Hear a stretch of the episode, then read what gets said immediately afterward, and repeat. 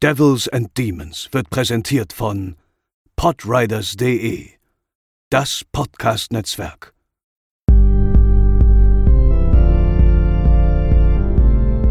They're coming to get you, Barbara. They're coming for you. Diese Episode wird präsentiert von Deadline, das Filmmagazin, die Fachzeitschrift für Horror, Thriller und Suspense. Jetzt im Kiosk oder online unter deadline-magazin.de. Moin Moin und herzlich willkommen zur 165. Episode von Devils and Demons, eurem Horrorfilm-Podcast. Ich bin der Chris und bei mir sind natürlich Pascal. Moin Moin. Und André. Hallo. Und heute wird es kosmisch bei uns, sowohl thematisch, aber auch, weil wir einen der absoluten Lieblingsfilme von André besprechen werden. Und warum das so ist und was Pascal und ich davon halten, das erfahrt ihr nach dem Trailer zu John Carpenters In the Mouth of Madness.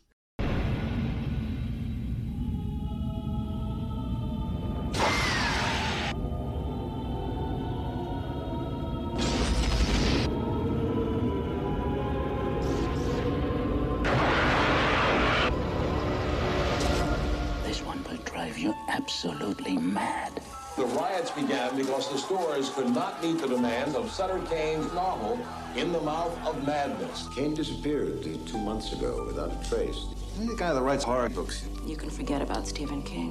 Kane outsells them all. I need to know if he's alive or dead, and I need that book. It's a setup. It's just I just have to work out how it's set up. Kane's writing has been known to have an effect on his readers. See this? It's a map. This whole thing has been staged. You just get out. This is not reality. It's all happening for real, Trent. I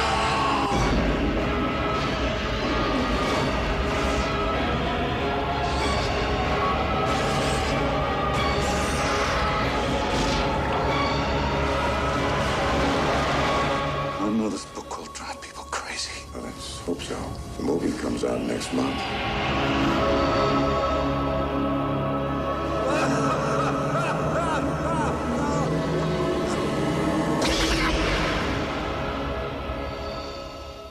So, André, heute ist es soweit.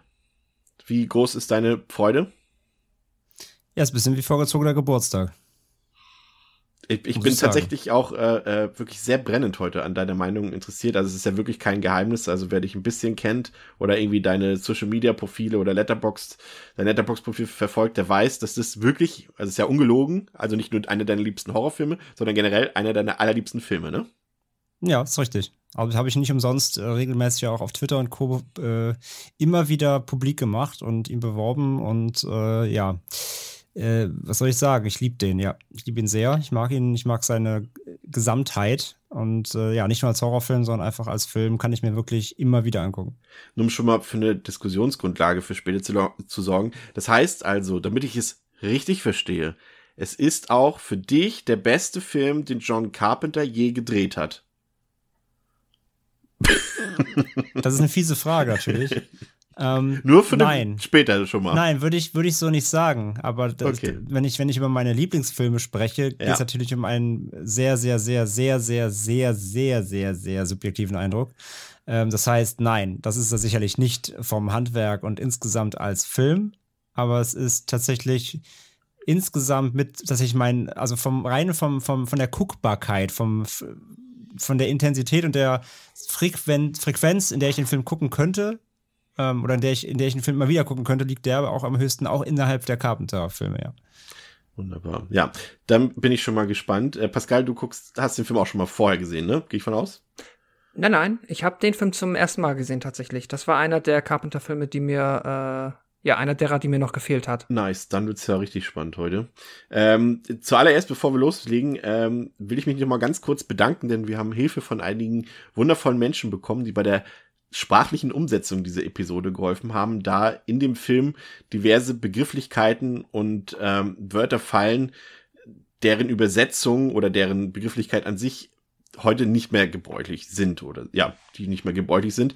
Und ähm, das sind, der Film erzählt das auf verschiedenen Ebenen. Zum Beispiel gibt es eben natürlich auch eine Fantasy, übernatürliche, kosmische Ebene im Film und gerade dort wird auch häufiger der Begriff Madness, also Wahnsinn benutzt, aber auch das benutzen wir heutzutage eigentlich nicht mehr. Das ist nicht mehr gebräuchlich wie die medizinisch noch im allgemeinen Sprachgebrauch.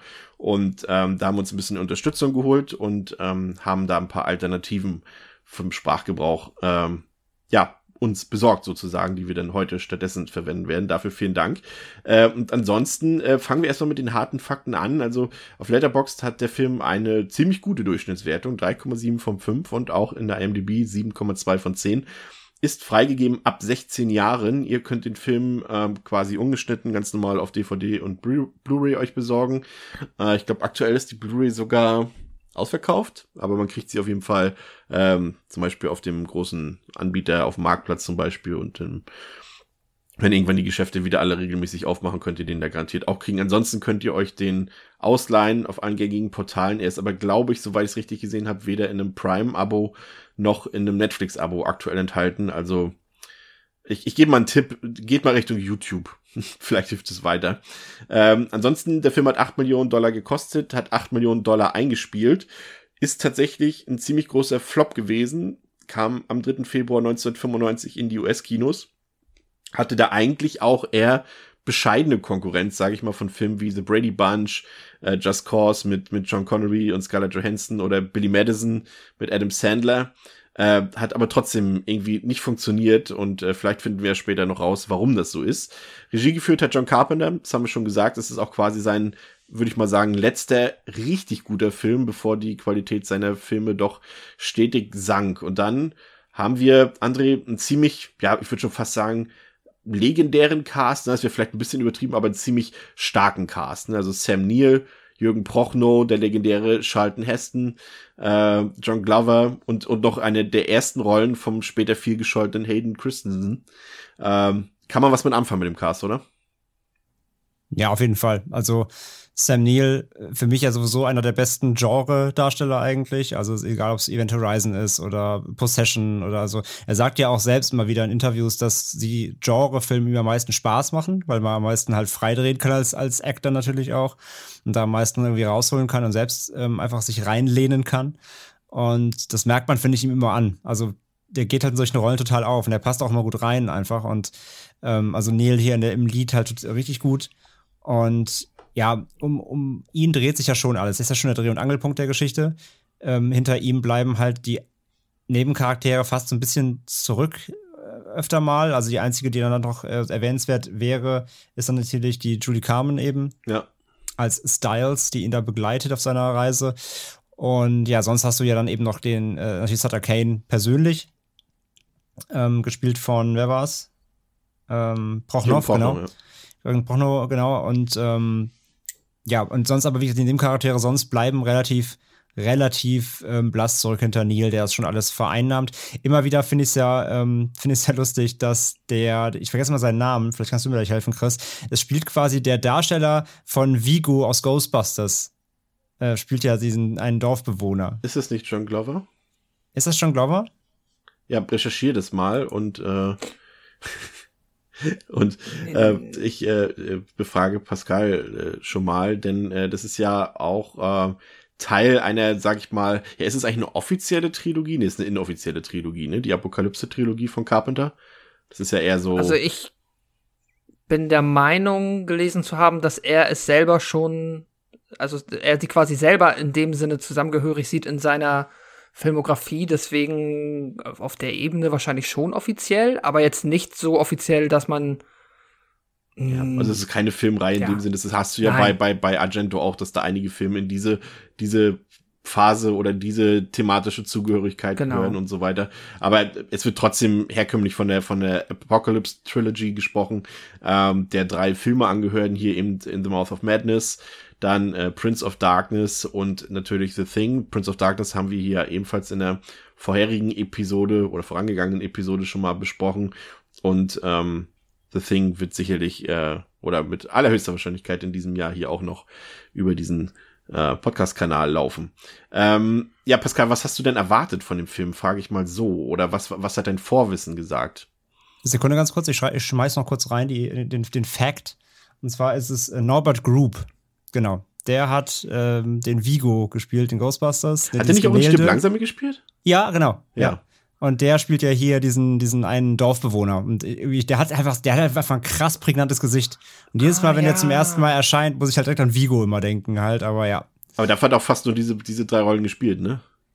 Also der hat so nicht so viel, ja, er hat schon ein bisschen mehr gemacht, aber man kann sich viel erinnern. Also er hat, ähm, also Stirb langsam, das schon gesagt, Ghostbusters 2, ähm, die Teufelsbrigade, also Devil's Brigade von 68, ähm, dann Mächte des Wahnsinns, Schweigen der Hammel, wichtig. Oh. ähm, ich glaube, dann uns dann 2000 hat er seinen letzten gemacht, der ist 2004 verstorben, genau. Also ist er schon sehr, der ist ja schon 1940 geboren. Ich habe so eine Angst gehabt vor Vigo früher. Aber genau, also viel hat er nicht gemacht, aber gerade Vigo ist natürlich super prägnant. Wenn so eine Angst gehabt, hast du auch Angst gehabt früher vor dem? Total. Ey, total. Das, das, das, das, mhm. das Gemälde, sein Blick allein immer, sein, sein düsterer ja. Augenbrauenblick. Ähm, genau, aber jedes Mal, wenn halt hier Norbert Group auftaucht, dann möchte das Wahnsinns, bist du, ah, Vigo. äh, ja, Pascal, ich habe die Frage vergessen, aber du die Antwort weißt du bestimmt noch. Ja, weil was meine Vorwissen war, was meine Erwartungshaltung war an den Film.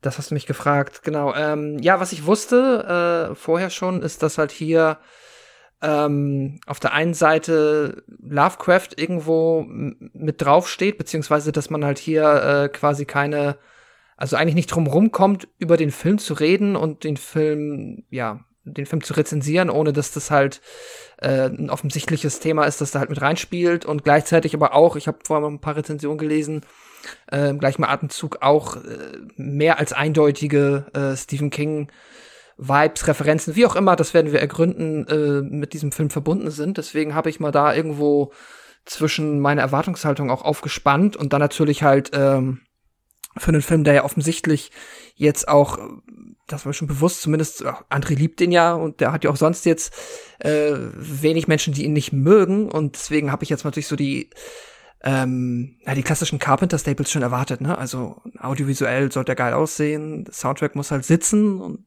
ja, so damit mit dieser Erwartung bin ich an den Film rangegangen. Ja, dann ich greife mal vorweg. Also meine Vermutung ist, dass du dann nicht enttäuscht wurdest, aber dazu gleich mehr.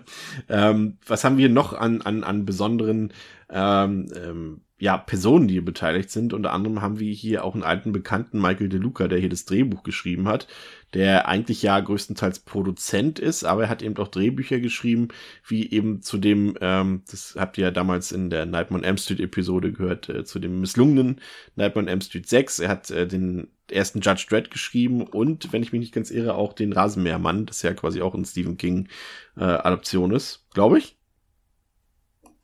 Ja, bevor das ich, weiß ich tatsächlich nicht. Bevor ich jetzt was Falsches sage, Rasenmähermann, Mr. Recherche, können Sie es mal prüfen? André? Ja, ja, ich, ich bin mir sicher, sicher, dass du recht hast, aber ich gucke trotzdem gerade nach. Ja, okay. Ich, ich, ich, ich sehe es gerade, ich, uh, The Lawnmower Man von 1987, ja. Ja, aber ist es von, auch von Stephen King, meine ich? Ach so, ja. Ja, ist es. Äh, okay. Ja, ist der Short Story bei Stephen King. Genau, und da haben wir ja schon mal eine Connection, deswegen passt das schon mal ganz gut.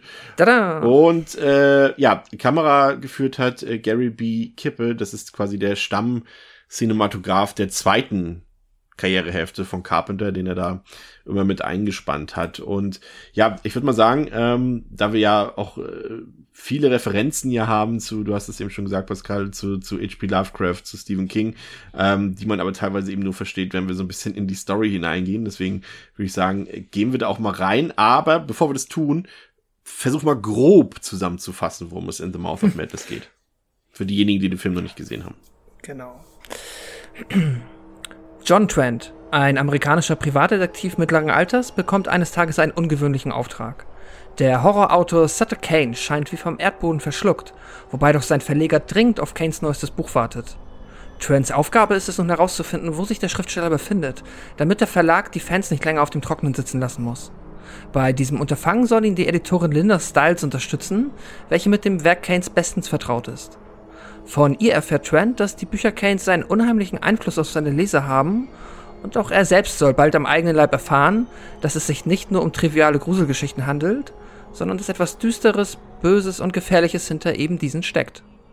Ja, und ähm, der Film fängt damit an, dass wir äh, John Trent sehen. Also wir wissen da noch nicht, dass er mal ein Privatdetektiv war, aber dank dir wissen wir es ja schon quasi, Pascal. Äh, und äh, der sitzt in einer psychiatrischen Einrichtung dort, in einer psychiatrischen Klinik. Und äh, wir bekommen mit, dass er Vision hat und dass er quasi seine, ja, sein Zimmer kann man es gar nicht nennen, das ist ja wirklich eine Zelle, muss man ja sagen, dass er diese komplett mit hunderten schwarzer Kreuze bemalt hat. Und er bekommt dann Besuch von einem Doktor, von Dr. Bren, der Trent da rausholen will. Warum und weshalb, das erfahren wir erstmal noch nicht. Aber in diesem, das ist quasi der Aufhänger. Hier beginnt quasi John Trent seine Geschichte zu erzählen. Und ähm, ich muss sagen, der, der Auftakt hat mir eigentlich ziemlich gut gefallen. Vor allem auch diese, diese rockigen Opening Credits. Ich muss sagen, ich finde den Song auch ziemlich cool, das Instrumental, was da drüber läuft. Ähm, richtig gelungen und ähm, der hat eigentlich auch am Anfang all die Trademarks, die John Carpenter ja irgendwie auszeichnet, hat eine schaurige Stimmung. Wir haben auch so einen bestimmten Ort, so man sieht es ja erstmal nur kurz von außen, ähm, diese psychiatrische Klinik dort und sie ist ja da auch so ein bisschen am, am Wasser gelegen und so weiter. Das ist auf jeden Fall schon mal atmosphärisch da ähm, und dann auch diesen typischen äh, Carpenter-Humor, äh, den er quasi, äh, ja, sich selbst auch ein bisschen verhohnepiepelt quasi damit, als es dort diese eine Sequenz gibt und quasi die Insassen dieser Klinik sozusagen auch noch mit einem Song von den Carpenters, äh, We've Only Just Begun, belästigt werden dort sozusagen und äh, das hatte seinen Charme, muss ich sagen. Also der Auftakt, äh, Pascal, der hat mir ziemlich Ja, vor allem, vor, also, vor, allem so. vor allem sagt dann äh, Trent halt auch, oh nein, nicht auch die Carpenters. Ja, ja. Genau. Also er kommentiert das ja auch. Das ja. ist richtig gut. Pascal, wer hat dir der Anfang gefallen? Gut, gut, gut. Äh, es ist, äh, wie du gesagt hast, atmosphärisch. Soundtrack hat mir auch gefallen. Ist erstmal schön. Also, ja, oder was aufgefallen ist, halt erstmal jetzt nicht direkt irgendwo mit äh, irgendwas elektronischem Synthwaving um die Ecke gekommen, sondern halt, wie du gesagt hast, geht ein bisschen auf die Rockschiene, aber trotzdem absolut passend, absolut auch der Atmosphäre dienend. Und Sam Neill halt, äh, ja, halt von der ersten Sekunde, also sagen wir mal, in den vielen verschiedenen Phasen, die Sam Neill hier durchmacht, ist das ja quasi schon mal die vorweggenommene, ja, mehr oder weniger Endphase ja. seiner, ähm, ja, psychischen Erkrankung. Und da halt schon direkt überzeugend und, ähm, ja, hat mir super gefallen. Also ist ein schöner, schöner Ansatzpunkt und halt auch offensichtlich, na, wobei, ne, mach mal weiter. Das war ja alles. okay. Äh, ja, André, äh, das ist ja auch natürlich so ein bisschen Geschmackssache, ne? Wenn ein Film mehr oder weniger, obwohl hier ist es noch fast, hier ist es noch nicht so offensichtlich, hier ist es schon fast subtil noch gelöst, aber es ist ja schon immer ein bisschen Geschmackssache, wenn ein Film quasi so ein bisschen auch mit seinem Ende beginnt, ne? also zumindest schon mal was vorwegnimmt. Wir wissen hier tatsächlich, also das ist einer der wenigen Filme, wo ich sagen würde, die dieses Stilmittel aufgreifen, bei dem man aber dadurch noch nicht so viel vorwegnimmt, aber zumindest das Endresultat so ein bisschen kennen wir zumindest, zumindest was die Hauptfigur angeht. Na, die Krux des Ganzen muss ja einfach sein, dass der Film dann, der dann folgt, so interessant ist, dass er das, also dass das Ergebnis nicht das Interessante des Ganzen ist, sondern der Weg dahin. Ähm, das muss ein Film ja dann schaffen. Also wenn ich dazu entscheide, zu sagen, okay, ich fange damit an, was, womit der Film enden wird, musst du genau wissen, dass alles, was dann folgt, dazwischen das Publikum so krass abholt, dass es das wettmacht. Und dass es dann am Ende nicht sagt, ja, das wusste ich ja schon, sondern okay, krass, so ist es also passiert. Das muss ja die Reaktion sein. Und ich finde, die ist bei Mouth of Madness halt gegeben, weil der Film halt genug verarbeitet und genug Thematiken hat, um das dann interessant zu füllen. Von daher finde ich die Entscheidung hier auch gar nicht schlecht, dass er quasi, man steigt halt ein, man ist quasi schon mittendrin, man weiß, okay, er ist irgendwie, irgendwas ist passiert mit ihm. Irgendwas hat dazu geführt, dass in diese psychischen Einrichtungen es sich auffällt, dass er ja, dieses ganze Geschmiere überall hingezeichnet, hat sich selbst überall, sein Kopf, alles ist voller, voller Schmierereien, Kreuze, hast du nicht gesehen? Also irgendwas muss da richtig, richtig krass äh, schiefgelaufen sein mit ihm, dass, äh, dass es dazu geführt hat. Und das willst du ja dann wissen. Und dass er dann da quasi interviewt wird, ähm, ist ja nur der Aufhänger. Gut finde ich, kann ich gleich vorweggreifen. Ich finde es super gut, dass der Film ähm, dann keinen Bruch mehr macht, sondern dass er quasi immer wieder zurückgeht in das Jetzt. Mhm. Ja ne, zeigt, okay, die beiden unterhalten sich wieder im Interviewformat und dann geht's wieder zurück, sondern der Film zeigt diesen Anfang einmal, führt ein, das Interview geht los, Sam Neill erzählt seine Geschichte und dann geht der Film halt durchgehend los, also dann läuft der Film halt bis zum Ende durch. Ja. Es gibt dann nicht immer welche Gegenschnitte wieder, weil das hätte das total zerstört. Mhm. Ich hasse sowas. Ja, das, ähm, das, ist genau richtig, weil ich hasse es zum ja. Beispiel total, wenn ein Film immer wieder Flashbacks macht. Genau. Aber einen so einen, einen kompletten Flashback, das fand ich tatsächlich auch äh, sehr, sehr angenehm, muss ich sagen. Ja, ja, genau, das ist halt der Punkt. Und der, der, der Film macht dann nicht unnötige Sprünge und reißt einen quasi wieder raus, sondern bleibt dann stringent und das ist halt gut. Und von daher finde ich auch, der Auftakt ist super. Man hat direkt eingestimmt, mit dem Gewitter auch. Also man hat auch direkt so eine Stimmung im Film und man merkt ja auch schon, dass da irgendwas Unheilvolles irgendwie am Start ist. Und man will ja dann einfach nur wissen halt so, ja, was ist denn passiert? So, erzähl's mir, erzähl's mir endlich. Und ist auch nicht zu lang. Ist ja wirklich ein relativ knackiger Anfang und dann, bevor man sich versieht, ähm, ja, geht's ja schon, geht's ja los. Ja, ähm, der Aufhänger dieser ganzen Geschichte ist ja sozusagen äh, die Person Sutter Kane. Ähm, wir sehen zunächst Trent, wie er beim Essen mit, mit einem Versicherungsagenten ähm, in, einem, in einem Diner sitzt. Das ist der Versicherungsagent eines, eines, äh, eines Verlags, eines Buchverlags sozusagen. Und äh, wir sehen dann, wie Trent von einem Mann angegriffen wird, der äh, mit einer Axt bewaffnet ist und der quasi auf dieses Diner losstürmt. Und es stellt sich dann äh, heraus, dass das eben der frühere Agent von Sutter Kane war. Und Sutter Kane ist eben sozusagen der zu, in dieser fiktiven Handlung der erfolgreichste Romanautor der Welt. Und äh, das Vorbild ist, wie gesagt, haben wir, gehen wir gleich noch ein bisschen genauer ein, äh, ist ja Capedes Freund Stephen King dieser Autor Kane, der ist scheinbar verschwunden und sein ehemaliger Agent, der ist psychisch ein bisschen instabil und ähm, nachdem er eben dieses Buch gelesen hat, das äh, letzte Buch von Kane und das hat etwas mit ihm gemacht und Trent wird nun beauftragt, eben dieses mysteriöse Verschwenden von Kane aufzuklären und das ist zunächst erstmal alles ein bisschen ja, er lässt es ruhig angehen, er kauft sich erstmal ein paar Bücher von Satakin, weil das finde ich auch ganz cool.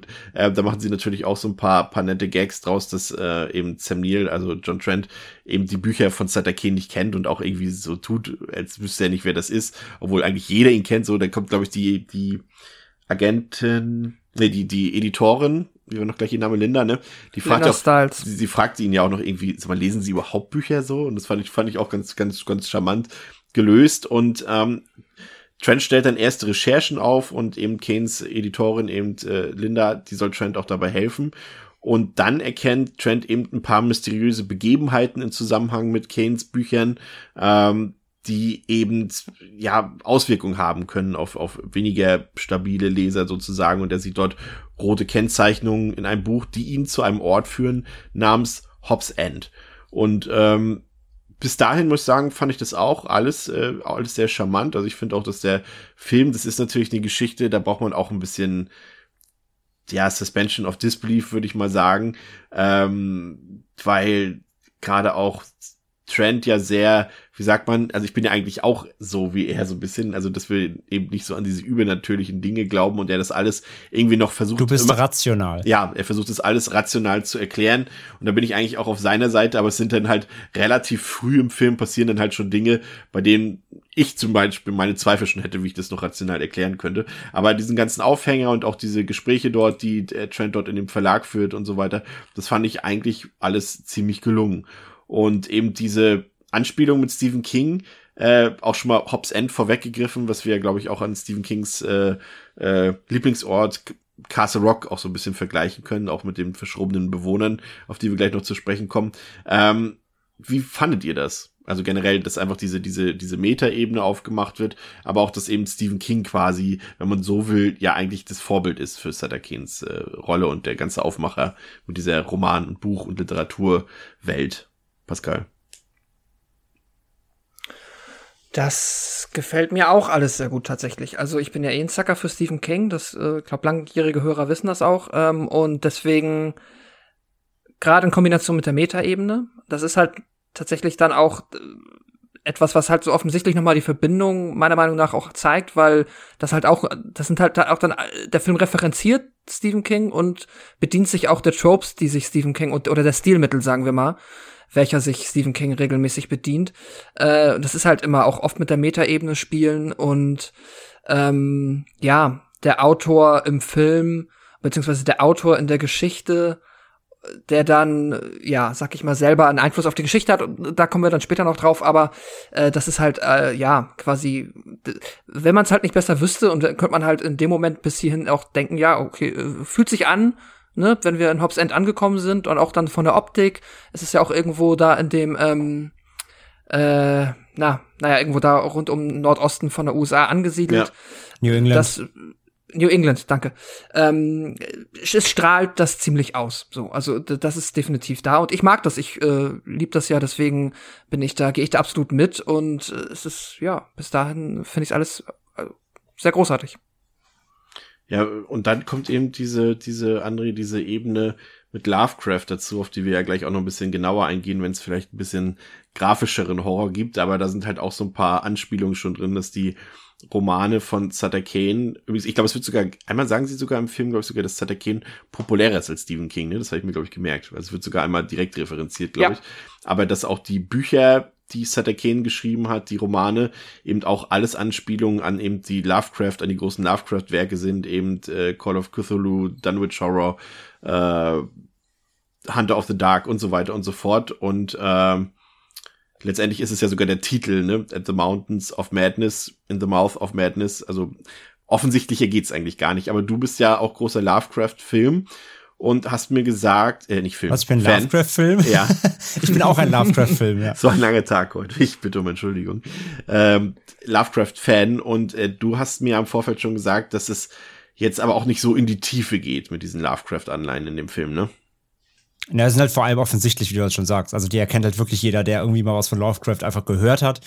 Und genau, also deswegen als Sutter Kane, ich würde ihn sogar wirklich als, als Symbiose aus King und Lovecraft beschreiben. Also da kommen die Inspirationen her. Also er als Persona ist irgendwie eher King, aber das, was er schreibt und wie er schreibt und die Auswirkungen, die seine Schriften auf die Menschen haben, ist eher Lovecraft. Also es geht ja darum, dass die Menschen dem Wahnsinn verfallen. Das ist ja das klassische Motiv von Lovecraft-Geschichten. Und das hast du ja hier auch eben. Ne? Der Verlag sagt ja so, ne, die Leute Leute werden davon annektiert, richtig, und die, ja, die steigern sich da halt so rein, ne? Das ist das wieder, wie der Verlag das beschreibt, wie die Öffentlichkeit das hier halt so darstellt, dass die, dass die Leute da halt so tief einsinken, ähm, dass sie davon einfach schon psychisch äh, angegriffen werden. Aber im Endeffekt, was Lovecraft ja auch macht, ist einfach, die Leute verfallen ähm, dem Wahnsinn. Mountains of Madness halt, ne, wie du gerade gesagt hast, der, der, der Wort, der, das Wortspiel ist sicher kein äh, Zufall. Und von daher deswegen, der, der, die Figur ist eher King, aber das, was die äh, Stories auslösen und machen, ist eher Lovecraft, eben weil es genau da eben monothematisch darum geht, dass irgendwelche Leute verfolgen irgendein Ziel, kommen auf irgendeine scheiße Spur, irgendein Mysterium aufzulösen und am Ende des Tages ähm, werden sie eben durch die Dinge, die sie dann erleben, sehen, finden, entdecken, ähm, ja, verfallen sie eben im Wahnsinn. So, das ist ja die, die klassische Lovecraft-Story und das greift ja der Film hier eben auf. Von daher, ähm, so, die, die Thematik ist halt einfach da, die gehört zum, zum Kern des Films, aber das ist eben auch so plakativ, wie es halt klingt und zudem, da kommen wir dann später noch drauf, und wenn es dann eben später grafisch wird, dann kommt eben auch die ganz klassischen Lovecraft-Motive mit Tentakel und Co. kommen dann eben auch noch rein, ja. Aber ich ja. wollte noch sagen, also gerade hier auch bei dem Anfang mit dem, äh, mit dem Axtangriff, ich finde das ja, äh, ich liebe das ja, die Szene, weil ich finde, die ist so geil aufgebaut. Weil A, der Film steigt mhm. auch dann wirklich direkt ein, der macht nicht noch einen langen Aufschwenker. Also es geht ja erstmal los noch kurz, dass du, äh, dass du als Sam Nils Charakter in seinem eigentlichen Job kurz siehst. Das ist auch ein geiles Gespräch mit diesem äh, Typ, der ja eben halt Hilfe von ja. ihm will. Und, und er ganze Zeit so sagt von wegen so, wenn sie schon fremdvögeln, dann lassen sie sich halt nicht erwischen. Also er sozusagen seinen Klienten so ein bisschen verhöhnt noch und merkst schon, was er auch für ein Typ halt ist. Und wenn du dann da im Café sitzt, ähm, wo sitzt du unterhalten ein bisschen und dann wird so langsam direkt quasi der Stand der Dinge eingeführt, aber so im Satz. Also es wird halt so, ne, hast du eigentlich mitbekommen hier, was hier eigentlich los ist mit dem Buch und hier und das. Und ja, quasi so wie der, wie der, wie der Dialog die Thematik des Films einführt und auch schon so die Stimmung setzt, die anscheinend in der Bevölkerung halt herrscht. Sprich, alle sind heiß auf diese Bücher und alles, also das bestimmt ja auch schon fast so ein bisschen das Leben der Leute. Also, das so einflussreich scheinbar ja ist, diese, diese Schriften von ihm. Und dann taucht halt plötzlich irgendwann hinten dieser Typ der, mit der Axt hier dann auf und bricht dann eben da rein. Und da der erste geile Moment des Films, wo dann ähm, natürlich das, das Close-up auf das, auf das Gesicht von dem Angreifer und du siehst halt, er hat so zwei Pupillen pro, äh, zwei Pupillen pro Auge. Ne, so sie miteinander verschmelzen so. Ja äh, erster, erster surrealer Moment des Films und dann natürlich der, äh, die klassische, ähm, ja, legendäre Frage, so, do you read Sutter Kane? Also lesen Sie auch Sutter Kane? Äh, es ist halt einfach großartig und äh, liebe, liebe diesen Auftakt einfach, weil das einfach direkt schon den, den Tonus des Films halt schon mal setzt, so ohne groß drum zu ähm, zirkulieren irgendwie, also mega, ja. Ja, Trent macht sich dann gemeinsam mit seiner neuen Kollegin Linda auf in diese Ortschaft, Hobbs End. Äh, Hobbs auch nicht ohne Zufall. Hobb ist ähm, eine alte Begrifflichkeit, die man auch mit Teufel übersetzen kann. Daher der Name nicht ganz zufällig.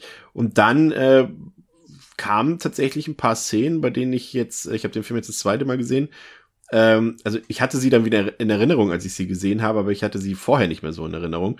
Und das sind tatsächlich ein paar Momente, muss ich sagen, die dann auch die vielleicht schon fast gruseligsten Szenen des Films sind. Also ich für meinen Geschmack finde nicht, dass der Film besonders gruselig ist, aber diese Szenen ähm, mit der Nachtfahrt dort, als Linda quasi das Auto äh, Richtung Cops End äh, führt und äh, Trent so ein bisschen auch schläft die ganze Zeit während der Fahrt und plötzlich Linda komische Dinge sieht auf der Fahrt. Da ist zum Beispiel dieser Fahrradjunge, oder dann eben später auch, was ja dann auch so ein, so ein Unfall zur Folge hat, auf der Gegenspur dieser andere Fahrradfahrer, der so ein bisschen, wir haben es schon im Vorfeld so ein bisschen als, ähm, ja, ich finde, er sieht ein bisschen aus wie Three Thinger aus, aus Wrong Turn. Also da haben die sich, glaube ich, ziemlich dran bedient, an dem Look von, von der Gestalt dort. Aber das sind ein paar Momente, Pascal, die fand ich ehrlich gesagt ziemlich gruselig. Ne? Also da hat Linda ein paar sehr seltsame Erlebnisse.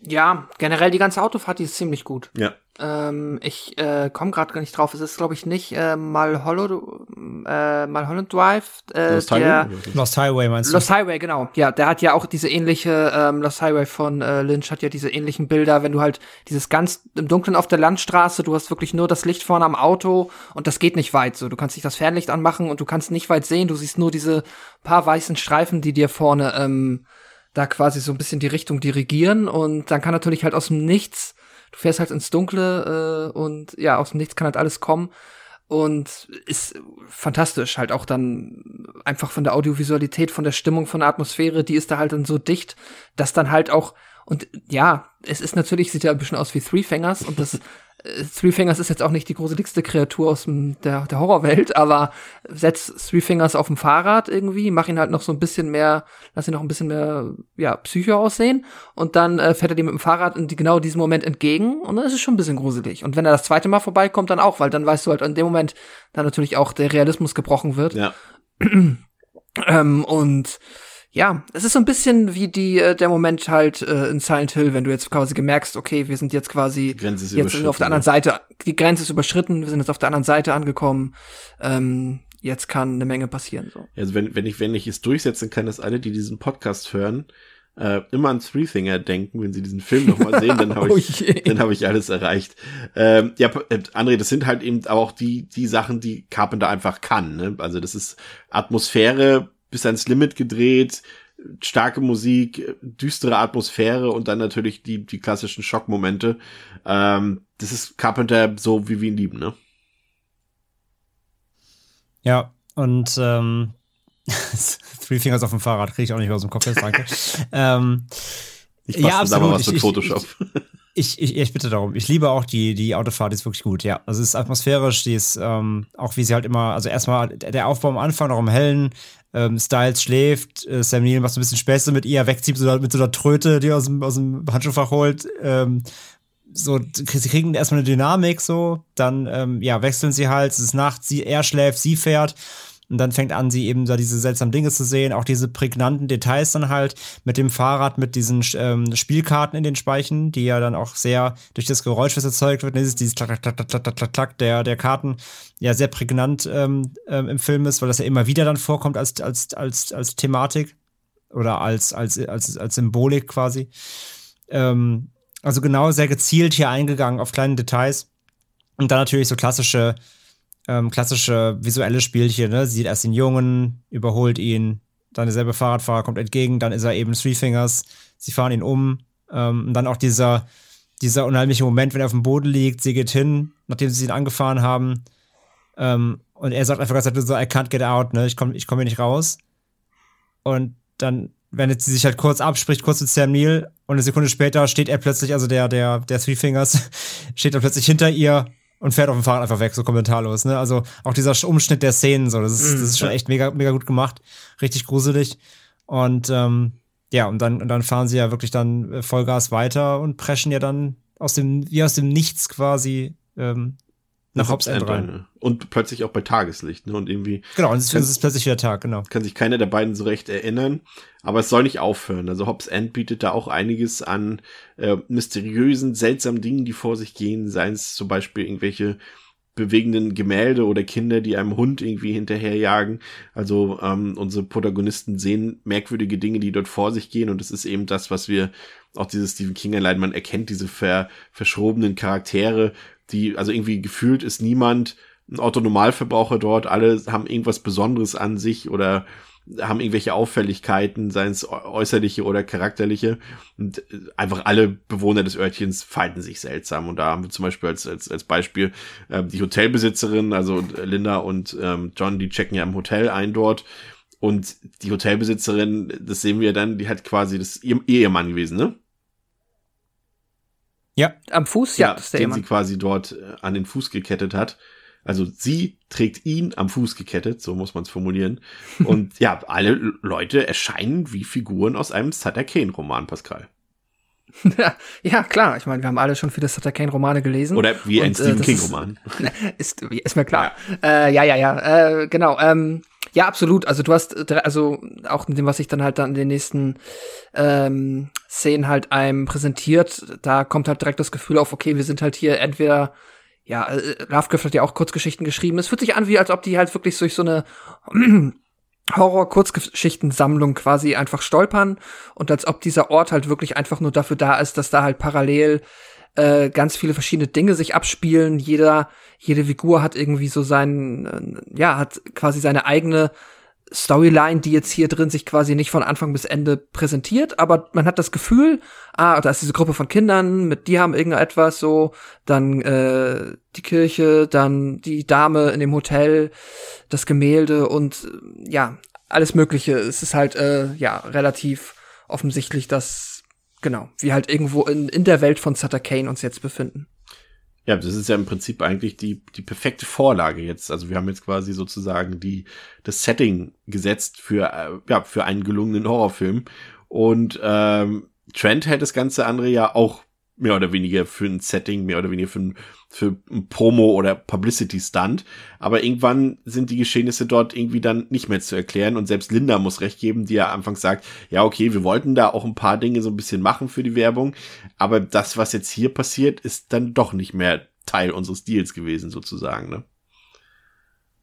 Ja, also hast du ja auch schon gesagt, er ist halt, er ist halt echt so der rationale Part, der da ja auch hinfährt, so mit dem, also quasi alles Schlimme vorher, was im Auto, Auto passiert ist, hat er quasi verschlafen. Von daher ja. kommt er kommt er immer noch so, also Styles ist ja längst, äh, längst geschockt und schon äh, quasi schon am ja, leicht freidrehen und ist leicht, äh, leicht verstört schon, aber er ist ja immer noch so, seid ihr alle lustig hier und guck mal hier, Schauspieler und die macht das ja richtig lustig, die macht das richtig super und. Und wie, wie war das doch? Pascal hatte ja gestern noch angemerkt, als wir den Film quasi parallel geguckt haben, dass er eigentlich ja nur gemütlich mal eine Zigarette aufrauchen will, ne? Ja, es ist so ein Running Gag, der sich durch den Film zieht, dass er am Ende darf er rauchen und er raucht ja auch in dem Interview, das wir am Anfang sehen. Ja. Kommt er eine Zigarette, aber bis dahin fängt er halt immer wieder an, eine zu rauchen und am Anfang ist es dann immer so, dass jemand sagt, so kannst du bitte aufhören zu rauchen und später wird er dann halt einfach immer unterbrochen. Das ist ja, genau. so ein kleiner, kleiner Running Gag. Ja, ist die ist auch Anti-Raucher-Kampagne der Film eigentlich. ähm.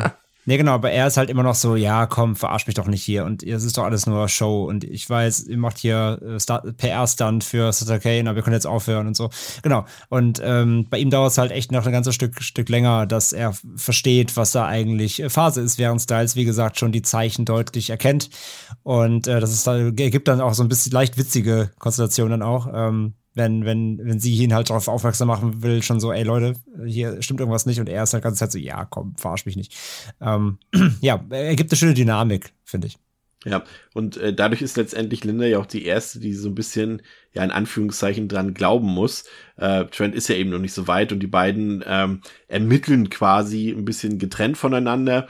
Und äh, in der Kirche findet Linda dann plötzlich eben Sutter Kane, also den vollschollenen äh, Romanautor. Und der preist ihr quasi sein neuestes Werk im wahrsten Sinne des Wortes an und verleibt es ihr ein, was dann bei ihr zu einer völligen psychischen Instabilität führt. Und äh, da gibt's auch schon die ersten, sag ich mal, monströsen äh, Erscheinungen. Denn auf der Rückseite von Kanes Körper sehen wir, befindet sich dann auch schon so ein ekliges ja, Monster ist es ja im Endeffekt und äh, da können wir dann schon mal einwerfen, dass wir auch hier natürlich ist es ein Carpenter-Film. Natürlich gibt's hier schön praktische, glibbrige Effekte, so wie es sein muss. Ähm, Aber auf der anderen Seite muss ich sagen, und das zieht sich hier an dieser Stelle auch schon so ein bisschen äh, eine ganze Weile durch, finde ich, funktioniert der Horror für mich schon mit dem Betreten von Hobbs End nicht mehr so ganz. Also ich finde, das ist schon, und das ist für, für, ja, für Carpenter-Verhältnisse auch eher ungewöhnlich. Das hat er dann später noch öfter gemacht. The Ward wäre zum Beispiel ein Beispiel, dass es doch sehr Geisterbahn-Horror ist. Also für mein Horrorverständnis. Also ich fand schon, dass es alles eher billige Schocks waren, die irgendwie nur drin waren, um zu schocken, die aber gar nicht unbedingt notwendig gewesen wären. Ich weiß nicht, irgendwie hat der Horror für mich nicht so ganz funktioniert. Also ihr werdet das wahrscheinlich anders sehen, da bin ich mir sogar relativ sicher, aber da war für mich nichts gruselig, da war für mich nichts schaurig und schon gar nicht irgendwie angsteinflößend. Also ich fand es eher ein bisschen platt, horrortechnisch. Pascal, widersprich mir, gerne. Ich widerspreche dir aber nur zum Teil, weil ich finde auch tatsächlich, ich habe auch direkt daran gedacht, es ist mir teilweise in diesem Part, der in Hobbs End spielt, hatte ich zwei Probleme ja, doch. Also es ist mir auf der einen Seite tatsächlich ein bisschen zu geisterbahnig. Ein Beispiel ähm, ist zum Beispiel der Moment, wenn wenn Styles Sutter Kane da in der Kirche schreiben sieht, sie sich dann nochmal umdreht und dann nochmal in den Raum reingeht und dann kommt eine Hand von rechts fest auf die Schulter, sie muss schreien, die Tür knallt zu, ist sie drin, von der Hand ist nichts mehr zu sehen und auch wo die Hand herkommt, das sind schon relativ triviale, ja, wie du gesagt hast, Geisterbahn-Schocker, äh, Momente, die ich jetzt auch nicht fürchterlich finde. Es ist kein äh, Jumpscare-Fest oder so. Das ist alles, also wir bewegen uns hier nicht irgendwo in ähm, im äh, Conjuring-Verse-Universum äh, auf dem Niveau. Das, das passt schon alles. Aber trotzdem ist das jetzt auch nicht die große Kunst des äh, äh, ja, halt für, sag ich mal, jetzt Menschen, die jetzt schon ein paar mehr Horrorfilme oder für Horrorfans halt da dann irgendwie noch wirklich einen Grusel zu erzeugen. Die Monster finde ich alle okay. Mein Hauptproblem eigentlich in diesem Part ist es dann mir nach am Ende ein bisschen die Taktrate von diesen mal weniger, mal okay funktionierenden Horrormomenten ähm, ein bisschen zu hoch ist. Auf der anderen Seite finde ich aber jetzt, wenn du halt sagst, der Film äh, ist auf der Ebene nicht gruselig, ja, aber ich finde dann auch der Horror steckt hier weniger in diesen äh, nennen wir sie jetzt Geisterbahn-Horrormomenten, sondern der steckt dann halt eher im psychologischen Horror, der sich dann halt im Kopf von äh, Sam Neill gerade dann, ja. sag ich mal, im letzten Drittel tatsächlich abspielt. So, da wird's, und da wird's dann unangenehm und da funktioniert dann für mich auch der Horrorfilm-Moment und dann finde ich es auch nicht so schlimm, dass ich halt vorher, sag ich mal, relativ äh, triviale Genrekost so äh, in diesem Moment bekommen habe. Und dazu muss man ja auch sagen, dass auch so eine Geisterbahn ist halt, ich gucke mir dann halt auch lieber eine Geisterbahn von John Carpenter an, als von ja. äh, irgendeinem C-Filmregisseur. Na so. klar, für mich ist es halt eher so, so ungewohnt, weil für mich hakt der Film einfach so ein paar so ein paar Trade, Trademarks ab, irgendwie, die da irgendwie rein müssen. Und ich habe die ganze Zeit das Gefühl gehabt, bis dahin, dass der Film mir mehr erzählen und zeigen will als das. Und äh, deswegen, ich habe so ein Problem. Für mich ist, also das sage ich ja selten, ich bin ja ein Verfechter der 90-Minuten-Filme und deswegen müsste ich ja diesen hier eigentlich lieben. Aber der erzählt mir zu wenig. Der macht mir einfach zu wenig aus, aus, aus seinem, äh, weil äh, selbst in Hobbs End hat er ja auch nur so, sage ich mal, zwei, drei Set-Pieces, die er abhakt ähm, und manche ja sogar mehrfach. Warum, das erzählen wir auch gleich noch. Aber es ist mir irgendwie zu wenig. Also das ist mir zu schnell geht es in diesen, in diesen grafischen Horror. Der ist jetzt kein gewalttätiger oder besonders brutaler Horror, sondern einfach nur hier Monster, da mal ein Schreckmoment, da mal ein Jumpscare und die gibt's ja auch tatsächlich in dem Film. Also es war mir irgendwie zu, da war, also ich habe einfach mehr erwartet. Das ist einfach meine, meine Erwartung war da einfach höher als das, was ich tatsächlich hier an dieser Stelle bekommen habe. Ähm, André, widersprich du mir. Gern. Punkt ähm, eins. Ich habe meine Liste vorbereitet. Nein. Ich verstehe deinen Punkt auf jeden Fall. Ich weiß schon, was du meinst. Ähm, mich, mich stört das halt nicht. Also gar nicht. Ich finde die, mh, die Kunst des Films dabei ist, dass er mh, ich finde Hobbs End halt insgesamt einfach gruselig. Also ich finde die Idee von Hobbs End schon gruselig und ich war, also spätestens nachdem ich den Film einmal, einmal gesehen habe, finde ich ja eh die ganze Idee des Films schon gruselig, aber ähm, auch in dem Moment einfach, wie man es guckt, ich finde Hobbs End ist einfach, es ist, es ist auch weniger gruselig, es ist mehr obskur. Mhm, ja. Hobbs End ist, ist, so schön, ist so schön obskur. Du hast halt so verschiedene, verschiedene Facetten, die du dich deuten kannst. Du hast am Anfang diese Kinder, die da irgendwie rumlaufen ähm, in Zeitlupe die irgendwie einen Hund jagen, glaube ich, ne? Ja. Ähm, und hast überhaupt keine Ahnung, was es ist. Du siehst halt diese alte Frau, die sich super seltsam, seltsam verhält. Du siehst Gemälde, die sich verändern. Du siehst, ähm, auch wenn dann Styles zur Kirche geht, wo ja, wo ja Kane ist, hast du nochmal diese Kinder an dem Auto, die so einen Ball werfen. Und sie dreht sich halt so um und fragt die Kinder halt, wo ihre Eltern sind. Und dann siehst du das eine Mädchen von, vom Nah und das hat so voll die entstellte Fratze, so Three Fingers als kleines Mädchen, so quasi. Und ähm, das sind auch alles so Momente, die werden halt nicht aufgelöst und das macht sie so, so gut, finde ich, weil sie einfach für sich stehen. Ja, du hast viele davon, so ist ein bisschen Geisterbahn, aber ich finde das, ich finde die alle gut, weil die irgendwie so eine, die haben so eine schöne das kannst du nicht so anfassen, so. Die sind halt einfach da, aber du kriegst halt nicht erklärt jetzt irgendwie, oh ja, das sind jetzt die Kinder von irgendwem und das, die kommen aus dem siebten Kreis der Hölle und deswegen sind die da, weil die eigentlich Children of the Corn sind, aber im falschen Film gelandet sind. Keine Ahnung. Der Film, der Film erklärt dir halt nicht irgendwas unnötig, was er gar nicht erklären muss und das mag ich. Und dadurch wirkt das alles so schön ungreifbar, was ja auch wieder ein Lovecraft-Motiv nämlich ist, dass du Dinge halt nicht verstehen, nicht verarbeiten kannst, sondern dass sie dir einfach wahllos vorgeworfen werden und du, und du sie einfach ungreifbar hinnehmen musst. Und das macht ja der Film in dem Sinne, auch wenn dann halt quasi die Einwohner ja die Kirche angreifen mit den Gewehren. Und es hat erkennt quasi, wie Mr. Burns die Hunde loslässt, so quasi. Das sind auch so Szenen, die musst du nicht machen, aber sind halt trotzdem da und irgendwie, irgendwie sind die so schön weird. Und das mag ich halt daran gern. Ich, ich gebe dir auf jeden Fall den Punkt, das ist ja nicht nur ein Lovecraft-Trademark, das ist halt eben auch ein Carpenter-Trademark, der ja auch sehr häufig, das haben wir auch in vielen seiner Filme gesehen, dass er Dinge zeigt, aber er das Publikum für schlau genug hält, um da jetzt nicht irgendwie zehn Dialoge drumrum zu stricken, um zu sagen, was da gerade passiert ist. Warum ist jetzt gerade dieses Objekt oder dieses Monstrum oder diese Person gerade da und macht das. Ähm, mhm. Den Punkt gebe ich dir auf jeden Fall. Also das auf jeden Fall, das ist ja auch eben äh, eine Stärke von Carpenter, die er dann auch bei den nächsten Filmen bei ihm dann auch deutlich nachgelassen hat. Ähm, Mal kurz auf das Audiovisuelle in diesem Fall. Äh, wie fandet ihr denn die Spezialeffekte, die ja äh, handgemacht sind, logischerweise zu diesem Zeitpunkt, obwohl nee, zu diesem Zeitpunkt war es schon gar nicht mehr so logisch, ähm, muss ich sagen. Ich habe gestern Deep Rising geguckt und war sehr erschrocken von diesen Spezialeffekten und das war ja auch ein bisschen die Zeit, ich glaube zwei Jahre später oder so, aber ähm, aber hier noch schön handgemacht, aber ich muss auch sagen, äh, also es ist ja natürlich ein KNB, jetzt haben wir es drauf, nicht, dass wir wieder irgendwie, das hatten wir in irgendeiner vorangegangenen Episode, als wir uns gefragt haben, wer denn die einzelnen Leute sind und wenn man die Namen abkürzt, ja logisch KNB, aber hier ist es auch wieder KNB. Ähm, gehört jetzt aber auch nicht zu den besten Arbeiten. Also es ist natürlich, dass es schön handgemacht ist, aber wenn ich so an andere Sachen denke, eben weil wir ja hier auch die Apocalypse Trilogy haben, ich da so an The Thing denke, der ja nun mehr als zehn Jahre älter ist, sieht schon geiler aus als das hier. Finde ich persönlich. Der also Film, ja, muss auch sagen, der Film spielt jetzt die Effekte auch nicht übermäßig aus. Mhm. Ähm, aber auch halt wiederum darum, weil es nicht um sie geht. Also es ist jetzt kein reiner Creature-Horror. Es ist ja kein Creature-Feature, sondern er nutzt ja die Kreatur nur, um ja dieses Böse darzustellen, was da irgendwo aus einer Wand kommt. Ähm, ich finde halt, die, die praktischen Masken sind ganz nett, weil die auch so, also die wirken fast so absichtlich, absichtlich maskenhaft, also als ob du es erkennen sollst, ja. aber trotzdem sind sie irgendwie eklig. Und bei den Kreaturen, jetzt auch zum Beispiel die, Tentakel-Oma oder auch hier der, der Voldemort auf dem Rücken von Cassandra Kane, so, die sind alle A nicht lange im Bild. Also, um da auch, also du kannst gar nicht kaum sagen, ob es richtig geil ist, weil du siehst sie kaum. Ähm, aber weil da der Film auch den Fokus nicht drauf legt. Und deswegen muss ich sagen, also cool, dass es überhaupt handgemacht ist natürlich, wieder einmal alle Ehre. Das, was man sieht, ist okay. Aber der Film kann sich jetzt nicht damit rühmen zu sagen, ich habe richtig geiles, richtig geile Practical Effects, weil dafür sind sie in dem Film auch so zweckmäßig. Aber ich kreide es ihm nicht an, weil der Film die Practical Effects, wie gesagt, nicht als, als großen Schauwert nutzt, sondern nur als Unterfütterung.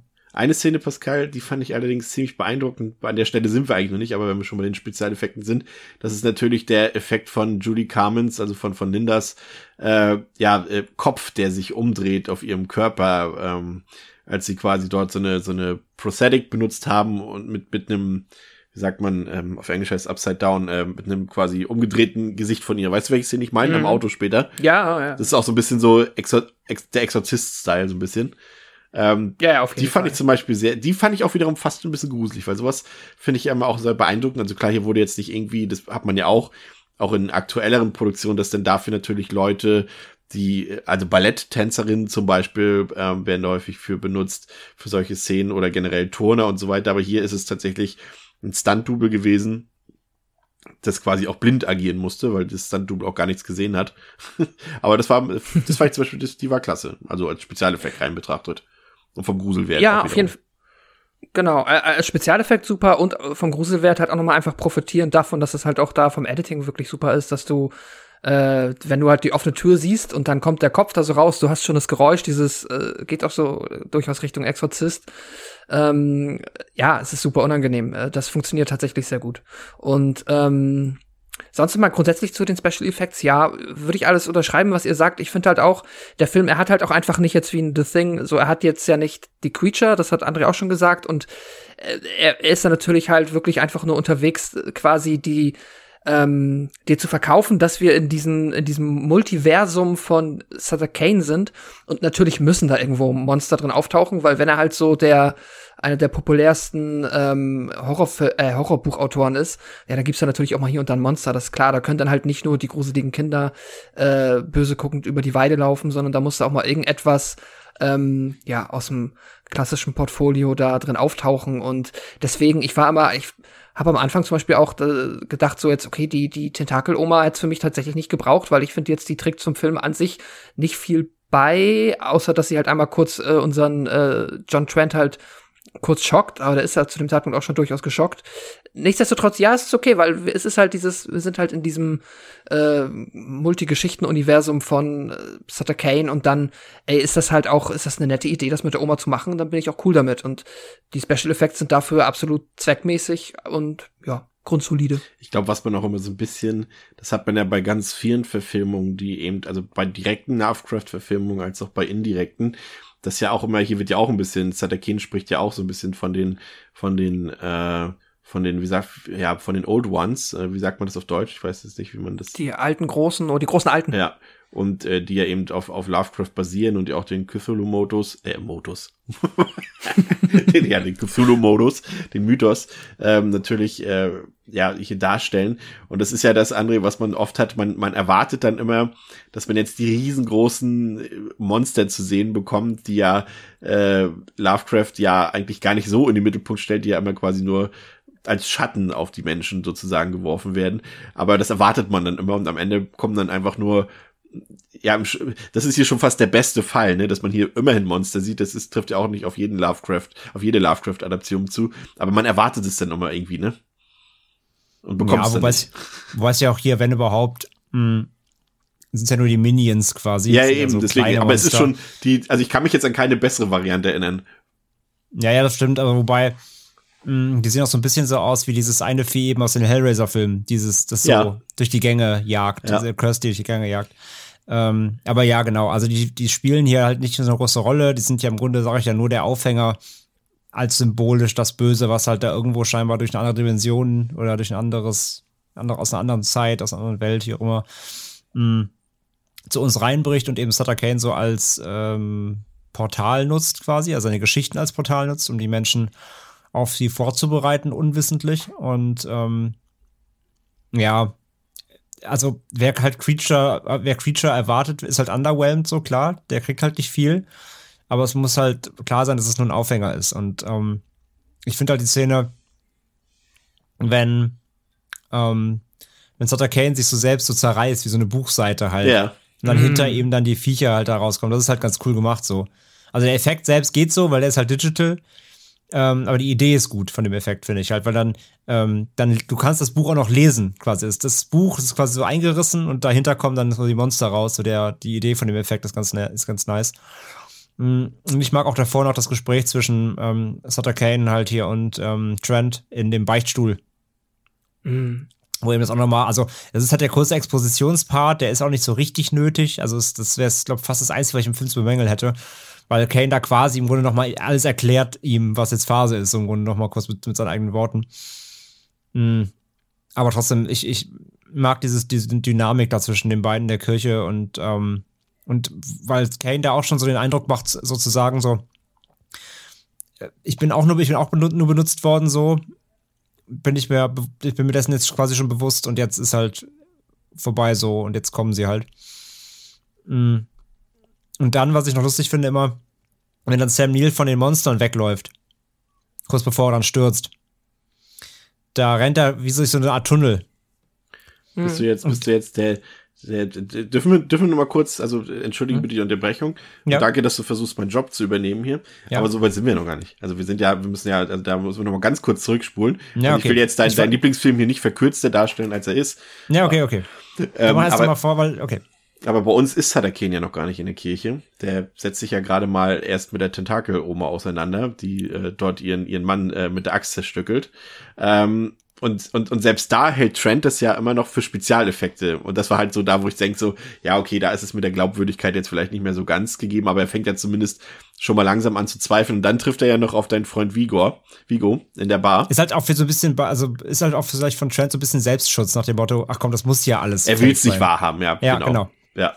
Und, und vor der Bar wütet ja eben dann dieser Mob äh, in, in, in Form von den merkwürdigen Gestalten und auch Linda dort.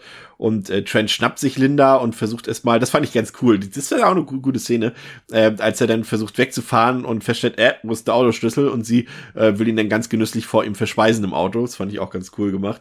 Und äh, er kann dann trotzdem fliehen und dann das, kommt das, das, das kann dir eher die Glaubwürdigkeit. Das, das wär, also wenn du da sagen würdest, das wäre das wäre das Special of Disbelief, dann würdest du sogar noch sagen, okay, wenn er dann das, das Zündschloss mit seinem Schraubenzieher knackt, weil er Ja, weiß ja. natürlich genau, wie das geht.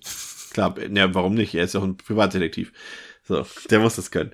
Und äh, genau, dann kommt diese Szene eben auf der Flucht, als, als Linda dann zum, zum, ja, auf allen Vieren mit verdrehtem Körper dort äh, krabbelt. Aber das Problem ist, die Flucht hält halt nur kurz an, denn mehrfach landet Trent einfach wieder mitten im Geschehen, vor dem er gerade eben geflüchtet ist. Er kann also einfach nicht fliehen aus Hobbs End. Und ähm, genau, da kommt nämlich auch noch diese fiese Szene, da ist nämlich wieder Three Thinger unterwegs und der trägt ja Linda noch auf dem Sattel und fährt an ihm vorbei. Mhm. Und äh, dann kommt es eben beim, beim zweiten Fluchtversuch, ist es, glaube ich, dann hat er den Autounfall. Und dann wacht er in der Kirche auf, bei dir. Beim dritten. Beziehungsweise bei Sutter Er macht zweimal, er macht zweimal falsches äh, Abbiegen und beim dritten Mal will er dann quasi auf die Meute zufahren. Und dann, und dann kommt der Army of Darkness Moment, denn dann steht plötzlich nämlich äh, Styles äh, mit auf der Straße und er lenkt halt ein und baut einen Crash, genau. Ja. Ja, und dann ist quasi, kommt der Expositionsmoment, du hast es eben erzählt. Ähm, Kane erzählt, dass eben der Glaube der Leser in seine Geschichten diese letztendlich Realität werden lassen und er dadurch eben das Portal öffnen kann, um eben längst vergessene Monster auf die Erde zurückzuholen. Und da erwartet man ja auch wieder dann die Old Ones. Und wenn man an dieser Stelle eben diese Monster zu sehen bekommt, macht man den Film hier aus und fängt mit Underwater an. Dann bekommt man eben die andere Seite der Geschichte zu sehen. Aber äh, ja, und äh, Trent ist eben selbst nur ein Charakter in Kanes Geschichte, also das lernen wir schon kennen, er selbst glaubt es auch hier an dieser Stelle immer noch nicht. Und er soll, aber Dings, äh, Sutter Kane erzählt es ihm und er soll eben dafür sorgen, dass das Manuskript wieder zurück zum Verlag gebracht wird, um damit das Ende der Menschheit einzuleiten. Und dann öffnet eben Kane dieses Portal zu dieser Monsterdimension, dieser lange Tunnel dort, ähm, durch den Trent aber letztendlich äh, nach etwas längerem Lauf scheinbar wieder zurück in unserer ganz normalen Welt landet. Und ich fand es noch ganz interessant, auch diesen, diesen kleinen Twist, dass Linda eben nicht mit zurückkommt, weil sie eben schon das ganze Buch gelesen hat. Und das ist so ein Moment, der wird zwar nur erzählt, aber den finde ich richtig fies, weil du weißt ja im Endeffekt, was das aussagt, ne? dass sie eben garantiert nicht mehr zurückkommt, weil sie eben schon weiß, was passiert. Ne? So, so ein, einfach nur so ein Satz, aber den fand ich richtig fies. Der, der wirkt nach, ja, ja, Ja. genau. Ja. Nee, ge- deswegen, also äh, habe ich ja schon vorgegriffen, genau, der Expositionspart ist halt so, der ist ein bisschen obligatorisch, aber halt die wichtige Info ist quasi, dass er ihm halt sagt, so, ey, du bist quasi auch nur eine Figur in diesem Roman, also du, deine, dein, We- das alles, was du quasi hier erlebt hast, äh, ist quasi schon vor, hab ich vorgeschrieben, das ist so, äh, ich bin dein Director quasi und ähm, ja, wie du schon sagst. Und was ich eben zu dem, zu dem Tunnel nämlich sagen wollte, der, wenn er durch diesen Tunnel läuft, kennt ihr diese, ähm, kennt ihr auf so Jahrmärkten, ähm, da gibt es manchmal solche Tunnel, wo man durch muss, die drehen sich so. Und dann muss man Ja, über so eine die Brücke gehen. Und das ist, der sieht aus wie so ein Tunnel. Da- Dann möchte ich jetzt mal Mhm. das ist so ein Rummel-Jahrmarkt-Tunnel, der sich so dreht mit bunten Lichtern, du wirst halt von Monster verfolgt. Aber da- wo ich jedes Mal, das sieht irgendwie aus wie so, auch hier wieder wie so eine kleine Geisterbahn irgendwie. Ja. Was der Film natürlich hier uns, also welche Frage uns erstellt, ist natürlich eben, was ist Realität und was ist Fiktion? Und das ist natürlich so ein Thema und das, das, das hatte ich auch äh, nochmal nachgelesen, das auch eigentlich eine interessante Frage ist, weil es ja viele Leute gibt, die auch daran glauben, dass wir ja selber nur Teil einer Fiktion sind sozusagen. Wie sagt man immer so schön, diese Puppet Master Geschichte, dass wir nur, äh, dass wir, da- dass da oben jemand gibt, der die Fäden zieht von uns und der uns steuert und dass wir einfach nur in so einer, in so einer Fiktion leben. Und äh, das ist ja auch so ein Teil, äh, den der Film uns hier natürlich äh, mit uns besprechen will. Pascal, äh, vermittelt der Film das für dich gut? Ist es überhaupt ein interessantes Thema für dich? Ah, interessant, ich liebe das. Das ist tatsächlich, was ich am Film, äh, was mich am Film am meisten begeistert hat, jetzt mal von den ganzen Carpenter-Stärken äh, abgesehen, die ich halt mehr oder weniger auch erwartet habe, ist halt dieses Metaspiel. Das ist halt auch für mich dann die stärkste King-Assoziation, weil ähm, das halt auch dieses, ne, der Autor in der Geschichte, der seinen quasi Protagonisten, die er selber geschrieben hat, äh, beibringt, dass sie nur Protagonisten ja. in einer Geschichte sind, die er geschrieben hat. Das jetzt ohne da ins Detail zu gehen, in welchem Kontext, aber das ist durchaus etwas, was es sonst auch schon gibt und was einfach, äh, ja, äh, vielleicht äh, klingt das alles immer ein bisschen schlauer, als es am Ende ist, weil da ist jetzt, muss man auch irgendwie kein, ähm, muss man jetzt auch keinen Nobelpreis für gewinnen, sich sowas auszudenken. Trotzdem ist es cool, weil man da eine Menge, weil man viel drüber nachdenken kann und weil das halt natürlich dann den Film auch nochmal in einem komplett anderen Licht erscheinen lässt. Und auch wenn ich jetzt vielleicht am Anfang noch hier und da, ähm, hatte ich jetzt gar nicht, aber wenn ich da jetzt irgendwo noch, sag ich mal, Kritik an der Geschichte gefunden hätte oder wie sich die Figuren verhalten und dann, das stellt das natürlich halt auch alles in Frage. Das heißt, du weißt jetzt, okay, wenn ich eh die ganze Zeit quasi nur das Buch von Sutter Kane lese, naja, dann ist ja, ähm, erklärt das vielleicht auch einige Sachen, die mir vorher ein bisschen unschlüssig erschienen sind. Deswegen bietet auch nochmal den perfekten Moment an, da nochmal quasi zurückzublättern und zu gucken, ah, okay, jetzt verstehe ich, äh, warum das vielleicht so war oder äh, jetzt kann ich das nochmal mir aus einem anderen Blickwinkel angucken. Ist ein super spannendes Thema. Ich mag das total. Ich liebe dieses ähm, äh, dieses Metaspiel auf der Ebene. Das äh, gefällt mir sehr, sehr gut und äh, natürlich wird das dann hier über ähm, ja, ne, ich meine, aber es ist Exposition, ja, ich, das könnte ich dem Film auch ein bisschen ankreiden, das kann man vielleicht geschickter machen. Ich wüsste nicht wie, denn das so per Show Don't Tell abzubilden, ja, äh, macht der Film dann ja später an anderen Stellen schon noch ein bisschen. Also die letzte Szene macht das ja dann doch wieder sehr gut. Ähm, aber in dem Moment einmal, damit auch jeder Zuschauer das versteht, ist okay. Was, was ich hier interessant finde, ist ja, und das ist ja immer eine Sache, die du bei Carpenter besonders hast. Das hast du eben bei The Thing, das hast du aber auch bei The Fog zum Beispiel. Ähm, dass er ja immer gut darin ist, diese diese, diese Vorstufe zur Apokalypse oder zu irgendeiner Katastrophe zu porträtieren. Das kann er ja wie kaum ein anderer und schafft es ja auch mittels seiner Spannung, mittels der Atmosphäre und wie er das Ganze inszeniert. Und das ist ja hier in dem Fall auch der Fall. Aber ich finde, das ist eine, ja, vielleicht sogar der Film, der für mich dann am ernüchterndsten ist. Ähm, also wir, wir sehen ja dann, wie John Trent quasi wieder in, in Anführungszeichen in der Realität landet wir wissen natürlich aber schon, irgendwas muss da jetzt passiert sein. Das siehst du halt auch schon daran, dass der Film halt noch 20 Minuten geht. Und dann erwarte ich eben, dass die Welt ja am Abgrund ist. Und das ist sie ja auch. Aber ich finde, auch hier ist es wieder für mich so ein bisschen das Problem, dass der Film nicht das zeigt, was er mir vorher angedeutet hat, was er mir vorher hat versucht zu verkaufen, eben diese Monsterdimension und so weiter und so fort. Und das, pff, ja, also wir sehen die Leute, die alle natürlich alle ja, so ein bisschen manisch sind. Äh, das Buch ist ja, also wir sehen ja, dass Trent quasi wieder zurück ist und er stellt fest, äh, als er das Manuskript abgeben will, was er ja verzweifelt loswerden wollte eigentlich, aber es nicht schafft. Und dann sagt ihm der Agent, ja, sorry, das Buch hast du hier schon vor Wochen abgegeben, das haben wir veröffentlicht, das wird jetzt sogar schon verfilmt. Und die Leute sind alle sehr, ja, psychisch sehr, sehr auffällig draußen auf der Straße. Die sind alle, ja, nicht bei mentaler Gesundheit, das sieht man auch. Und sie stellen sich dort alle an, draußen, um dieses Buch zu bekommen und so weiter. Ähm, aber das ist irgendwie, ehrlich gesagt, ich weiß, das ist minimalistisch gelöst und André wird mir gleich erklären, warum das so ist. Aber es ist trotzdem irgendwie nicht das, was ich erwarte, nach dem, was mir der Film vorher erzählt, was passieren wird mit der Menschheit. Also, hm, André. Oder liegt es ja, einfach daran, dass ich falsche Erwartungen hatte? Oder hätte der Film das auch liefern können? Vielleicht, aber das, also das, was du sehen willst, passiert ja, aber du siehst es halt nicht. Ja, das, aber, aber, aber, aber, passiert ja, aber Carpenter ja kann es auch, indem er, also er, Carpenter kann das aber auch zeigen, weil er es in seinen vorherigen Filmen auch immer geschafft hat. Und hier bleibt ja, es irgendwie nur bei der Vor, ja, bei der Vorahnung. Aber ich bekomme davon nichts zu sehen und das finde ich echt, das reißt für mich viel runter. Bin ich ehrlich. Ja, okay, also äh, ja, aber dann ist es halt wirklich Erwartungshaltung und Geschmack, weil ich bin froh, dass man es nicht sieht, weil es hätte bestimmt scheiße ausgesehen und Ja, gut, also, aber komm, das also, ist jetzt aber kein, kein also, Trademark aber ich muss ich, ich muss aber keine 20 Minuten Monster rumlaufen auf der Erde, weil das ist halt irgendwie nicht der Sinn des Films, sondern es geht ja immer noch um Sam Neill und seine Figur und was mit ihm passiert. Und ich meine, dann ist das Bench of Disbelief wurde eh schon erklärt im Film, denn er ist nur ein Charakter, der geschrieben wurde. Das heißt, es ist eh völlig egal, was er tut. Beziehungsweise seine Handlungen werden ja, ja quasi schon vor, vorgeleitet, äh, was der Film zumindest erzählt. Und das, was der Film ja dann erstmal macht, wenn er wieder zurück ist, ist ja genau das. das, das, das da baut er ja die Tension auf, indem du jetzt nicht weißt, was jetzt mit ihm los ist. Er will ja immer noch rational denken. Dann gibt es ja diese perfiden Spiele, die dann eben mit ihm gespielt werden. Zum Beispiel, als er an diesem Bus sitzt mit diesen ganzen Rentnern Und ähm, er dämmert halt weg. Und da sitzt Sutter Kane neben ihm und meint so, übrigens, meine Lieblingsfarbe ist blau. und er wacht halt so auf und alles ist halt blau. Und er, er fängt einfach hysterisch, hysterisch an rumzuschreien und ist halt völlig äh, am Ende.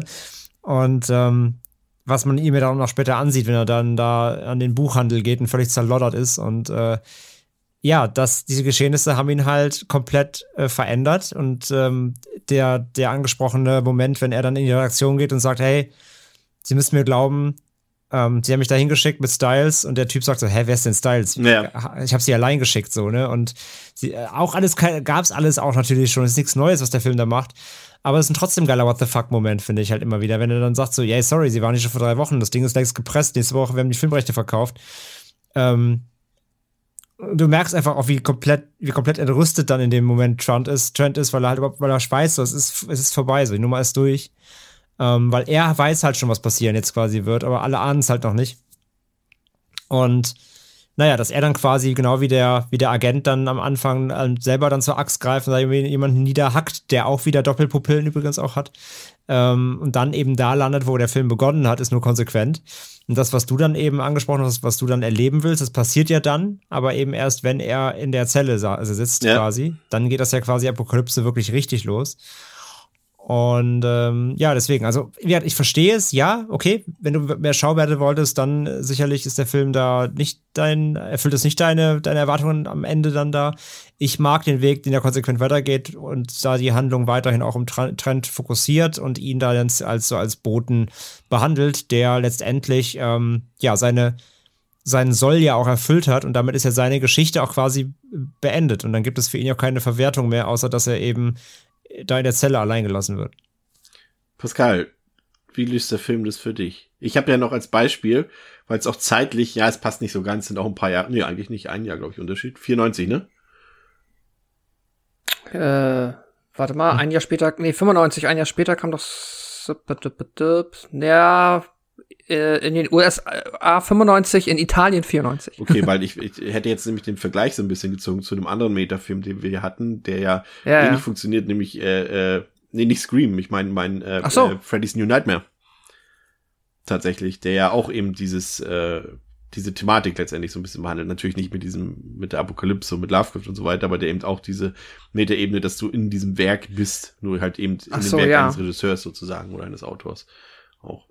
Äh, ja, aber wie löst der Film das für dich auf? Was hättest du gerne gesehen oder bist du zufriedengestellt mit dem Ende? Nee, ich bin okay damit. Muss ich sagen, ist mir jetzt äh, überhaupt nicht äh, negativ aufgefallen, dass da zu wenig von der Endzeit passiert ist. Ich, weil mich dann ab dem Zeitpunkt auch eigentlich nur noch Sam Neill interessiert Mhm. hat und alles, was jetzt um Sam Neill sich da quasi, dadurch, dass wir jetzt die Erkenntnis haben, dass Sam Neill nur eine Figur eines Sutter Kane Romans ist, ähm, wie es mit ihr weitergeht, was da jetzt quasi an äh, Offenbarung dann noch geschehen. André hat es ja eben erwähnt, ich glaube dann wahrscheinlich die größte, dass ähm, halt die Styles äh, ne, überhaupt gar nicht da war eigentlich und dass die nur irgendwie Teil schon einer Einbildung waren von Sam. Ja, das ist dann tatsächlich der, was mich dann in den letzten Drittel noch interessiert. Und da, das macht der Film dann tatsächlich auch meiner Meinung nach sehr gut. Also ich finde den Film tatsächlich in der Phase fast am stärksten. Also jetzt nee, würde ich jetzt aber auch nicht Hobbs End irgendwie unter einen ähm, unter den Scheffel stellen, also auch nicht sagen, dass das jetzt irgendwie lame war und der Film legt erst richtig los im letzten Drittel, das ist so nicht ganz richtig, aber äh, wo dann für mich tatsächlich am meisten Investment ist und wo ich dann am meisten ähm, einfach, ja, wo ich es am interessantesten finde, trifft vielleicht am besten, ist dann im letzten Drittel, wenn wir sehen, wie wir jetzt quasi wirklich ähm, die Metamorphose von dem Sam, also vom vom geerdeten, sortierten Sam Neill zum Sam Neill, den wir in der ersten Szene gesehen haben, wie die sich quasi vollendet. Das äh, finde ich da in dem Moment dann doch am interessantesten. Ja, man muss vielleicht noch dazu erwähnen, falls jetzt vielleicht ein bisschen zu konfus war, also es ist dann eben so, dass ähm, als äh, Trent wieder ankommt in New York, äh, sieht er eben auch, dass das Buch eben alle Buchrekorde dort bricht und wie gesagt, die Leute das äh, ja wegsnappen wie die Bibel vor 100, paar hundert Jahre später, früher. Und ähm, das, ähm, das eben dazu führt, eben, dass diese Dimension geöffnet wird, äh, von der sich äh, Sadaken das sozusagen versprochen hat, seine, sein Ende der Menschheit sozusagen. Und dann äh, wird eben, nachdem Trent eben dieses Axtattentat durchgeführt hat, sitzt er eben dann in der psychiatrischen Klinik fest. Und im Epilog wacht er dann eben in dieser Klinik wieder auf und plötzlich ist sie komplett verlassen und er erfährt eben, dass die Welt nun tatsächlich von diesen Monstern bevölkert ist und dann kommt eben noch der Meta-Twist, er geht dann ins Kino und sieht dann quasi die Verfilmung des Romans und erfährt dann und versteht es dann auch, dass er selber wirklich nur die Figur eines Romans ist, ne? Das mag ich dann, mochte ich dann auch wieder, das, also das, das, Ende, Ende sozusagen. Ähm, ja, ja ähm, das will ich gerade. Ich habe sonst noch einen Fun Fact, wenn du überlegst, ja, für Fun weil André hat's äh, ein trivialen Spaßfakt. André hat ja eben erwähnt, äh, wie Sutter Kane dann im Bus nochmal auftaucht und sagt, meine Farbe ist blau. Und ich habe das jetzt im Nachhinein gelesen. Ich habe es nicht überprüft, aber ich gehe mal davon aus, dass es stimmt. Ich glaube mich auch zu erinnern, dass tatsächlich immer, wenn du ein ähm, Close-up von einer Figur siehst, quasi das Gesicht nah, äh, ja, das Bild ausfüllend, haben die tatsächlich auch immer blaue Augen. Hm. Ähm, einfach halt, weil dann offensichtlich Sutter Kane seinen Figuren in seinen Romanen eine blaue Augenfarbe gibt. Das ist interessant. Dann ergibt es auf jeden Fall einen Grund, den Film nochmal zu gucken, um das zu überprüfen. Ich bitte drum. Und ähm, dann würde ich, ja Pascal, wenn du gerade schon am, am Worte bist, ähm, bitte ich dich um dein Fazit. Ja, sehr gerne. Ähm, genau, wie fange ich an? Ich habe äh, so, ich habe auf Letterbox geschrieben, einfach nur vielleicht eine der besten Stephen King-Verfilmungen, die keine Stephen King-Verfilmung ist. Und irgendwie trifft das das für mich halt ganz gut. War auch überrascht, dass du mal wieder eine Letterbox-Review geschrieben hast. Ja, weil ich diesen Spruch so clever fand. Ich wollte dann den auch schreiben. Nein, Quatsch. ähm, habe ich mir auch voll, äh, bin der Erste, der so einen Gag jemals gemacht hat. Nein, äh, aber ich finde trotzdem, dass es irgendwie ganz treffend ist, einfach, weil es ist halt für mich, ähm, der Film versprüht halt genau das, was ich halt von der coolen Stephen King Romanverfilmung halt mir im besten Fall erwünsche. Und da, und auf all den Ebenen funktioniert der Film halt super gut. Plus ich bekomme dann halt noch alles, was Carpenter eh gut kann. Und das ist dann halt schon ziemlich guter Mix und das ist es halt dann am Ende für mich auch einfach. Der, äh, ich finde nicht, dass der Film jetzt, also für mich zumindest, äh, er hat mich nicht komplett aus den Socken gehauen. Ich habe jetzt da irgendwie nicht das Gefühl, dass ich ein Meisterwerk gesehen habe. Aber wenn ich jetzt meiner Recherche und auch dem, was du erzählt hast, nach mir angucke, wie der Film dann doch halt in den 90ern auch damals ziemlich gefloppt ist und auch jetzt natürlich in ähm, Fankreisen durchaus seine Beachtung erhalten hat, aber davon ab schon noch so ein halber Geheimtipp ist, zumindest in Carpenters Filmografie, würde ich mal so behaupten. Kurze Zwischenfrage, ja. was glaubst du denn, warum der Film gefloppt ist? Kannst du dir das vorstellen? Ich kann mir, es ist, ich kann es zeitlich für mich ein bisschen einordnen. Das war halt vor Scream, bevor es quasi wieder ähm, den Boom gab und quasi das, auch wenn der Film zwar auch mit Meta spielt, aber anders als Scream und das halt wahrscheinlich zu der Zeit einfach nicht sexy war. Aber gibt es noch einen besseren Grund oder einen äh, richtigen? Nee, ich, also ich weiß es tatsächlich Ach so, okay, nicht. Ach, das waren wahrscheinlich viele Gründe. Also zum, ich meine, es kann natürlich auch eine Rolle spielen, dass eben Carpenter hat ja vorher die den äh, Memoirs of an Invisible Man mit mit Chevy Chase gedreht und der war ja auch schon so ein kolossaler, kolossaler Flop und das war ja glaube ich sogar eine Triple A Produktion und dass die Leute dann vielleicht auch dachten, okay Carpenter naja, den neuen Carpenter muss ich dann auch nicht sehen. Ich weiß es ehrlich gesagt nicht genau.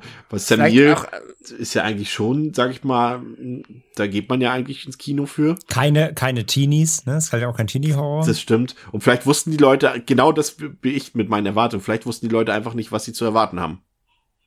Ich kann mir auch vorstellen, dass er einfach den Zeitgeist nicht getroffen hat. Hm. Vielleicht ist, man muss auch sagen, also der Film sieht ja gut aus und alles und die Effekte, aber das ist auch ein Film, hättest du mir jetzt gesagt, den hat Carpenter 87 ja. gedreht, hätte ich gesagt, ja. Ja, das stimmt. Klar. Ja, das stimmt. Warum nicht? So, ähm, deswegen ist er vielleicht einfach tatsächlich ein bisschen zu spät für die 90er, weiß ich nicht. Ähm, ja, nichtsdestotrotz, genau. Äh, es ist einfach, ich finde, äh, es ist ein super Mix. Äh, der Film behandelt Themen, die ich äh, alle cool finde. Ähm, und ja, ich glaube, so sehr viel mehr habe ich dazu tatsächlich auch gar nicht zu sagen. Ich liebe tatsächlich die Szene am Ende, wenn er im Kino sitzt und sich dann halt äh, sich selber auf der Leinwand anschaut es gibt, da wird ja noch mal so kurz, man sieht noch kurz ein Plakat, wo dann tatsächlich, also ganz clever gemacht, du hast dann halt auf dem Plakat die Beteiligten, da steht dann auch John Carpenter als Regisseur und ich glaube nur bei den ersten, also quasi nur bei unseren drei Hauptfiguren, äh, Sutter Kane, Styles und ähm, John Trent steht da halt John Trent, auch wie als wäre er der Schauspieler. Ja. Und sonst ist aber tatsächlich die echte Crew des Films tatsächlich dann auf dem Plakat ähm, niedergeschrieben. Das finde ich ganz wir clever. Wir haben das immer genannt, cool Meter to the Max, ne? Genau. Ja, ja, genau. Meta to the Max auf jeden Fall.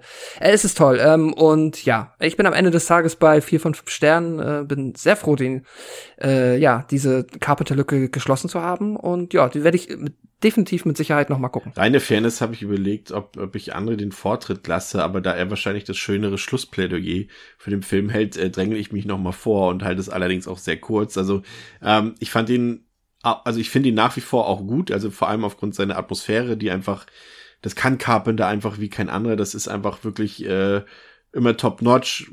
Der ist ordentlich getrickst. Der hat eben diese, diese interessanten, wenn auch nur eben in der Light-Version, wie André auch gesagt hat, Lovecraft, Anleihen und hat viele coole Ideen, viel Mystery und eben auch diese Frage, die uns beschäftigt, was ist real und was ist Illusion.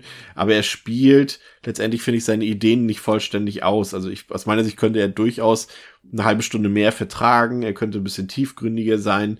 Äh, und dabei meine ich nicht unbedingt, dass er mehr erklären muss, aber einfach die Welt. Ich will einfach noch ein bisschen mehr diese, dieses Worldbuilding aufgreifen. Ich finde auch das, was Pascal gesagt hat, also Hobbs End ist vielleicht nicht schlecht, die Phase dort, aber es ist die schwächste Phase des Films und äh, ich glaube, sie wäre besser gewesen, wenn man noch ein bisschen noch mehr Charaktere dort zu Gesicht bekommen hätte und noch ein bisschen auch vielleicht sogar am Anfang noch ein bisschen fast Normalität gespürt hätte in Hobbs und dass sich das erst nach und nach so ein bisschen entwickelt und nicht sofort äh, losgeht. Und ja, wie gesagt, eben dieser Geisterbahn-Horror, der mich auch so ein bisschen gestört hat. Aber wie gesagt, inszenatorisch, klassisch guter Carpenter, inhaltlich etwas zu kurz und oberflächlich, aber für mich immer noch sehenswert und ich werde den auch nicht zum letzten Mal geguckt haben.